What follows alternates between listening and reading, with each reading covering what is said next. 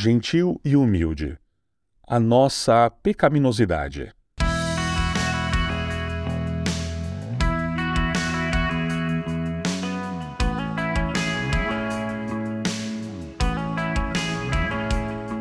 Cada grande sacerdote é escolhido entre os homens e nomeado para servir a Deus em favor do povo, apresentando a Deus ofertas e sacrifícios pelos pecados. Como ele próprio tem suas fraquezas, pode ter paciência com os ignorantes e com os que cometem erros. Hebreus, capítulo 5, versos 1 e 2. Quando o autor de Hebreus diz que Jesus pode lidar gentilmente com o ignorante ou rebelde, o ponto é que Jesus lida gentilmente e apenas gentilmente com todos os pecadores que vêm a ele, independentemente da sua ofensa ou quão idiondo isso é. O que provoca a ternura de Jesus não é a gravidade do pecado, mas se o pecador vem a ele. Seja qual for nossa ofensa, ele lida gentilmente conosco. Se nunca formos a ele, experimentaremos um julgamento tão feroz que será como uma espada de dois gumes saindo da sua boca para nós.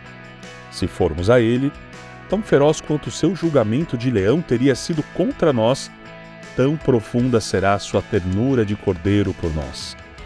Seremos envolvidos em um ou em outro. Com ninguém Jesus será neutro. Considere o que tudo isso significa. Quando pecamos, somos encorajados a levar nossa bagunça a Jesus, porque Ele saberá exatamente como nos receber. Ele não nos trata grosseiramente. Ele não faz cara feia e repreende. Ele não nos ataca como muitos dos nossos pais faziam. E toda essa restrição da sua parte não é porque ele tem uma visão diluída da nossa pecaminosidade.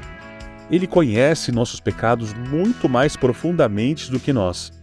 Na verdade, estamos cientes apenas da ponta do iceberg da nossa depravação, mesmo em nossos momentos mais profundos de autoconhecimento.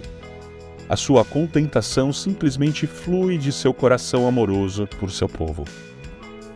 Hebreus não está apenas nos dizendo que, em vez de nos repreender, Jesus nos ama.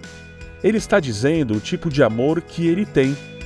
Em vez de nos conceder graça do alto, ele desce conosco, coloca o braço em volta de nós, lida conosco da maneira que é exatamente o que precisamos. Ele lida gentilmente conosco. Mas por quê? Porque Cristo trata gentilmente conosco. O texto nos diz que, pois Ele mesmo está cercado de fraquezas. Mas, independentemente, isso se refere ao sumo sacerdote em geral. Isso fica claro no versículo seguinte, que fala do sumo sacerdote precisando oferecer sacrifício por seus próprios pecados, o que Jesus não precisa fazer. Lembre do episódio de ontem. O próprio Jesus, embora sem pecado, é capaz de compadecer-se de nossas fraquezas, como aquele que todos os aspectos foi tentado como nós somos. Jesus não tinha pecado, mas ele experimentou tudo o que mais significa viver como um homem, como um ser humano real neste mundo caído. A fraqueza do sofrimento, tentação e todo outro tipo de limitação humana. Por isso te convido a olhar para Cristo.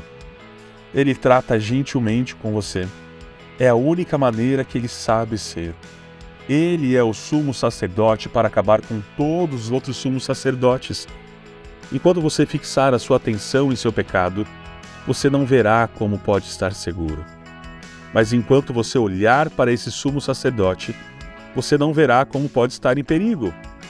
Quando olhamos para dentro de nós mesmos, nós apenas antecipamos a dureza do céu. Olhando para Cristo, podemos antecipar apenas a sua gentileza.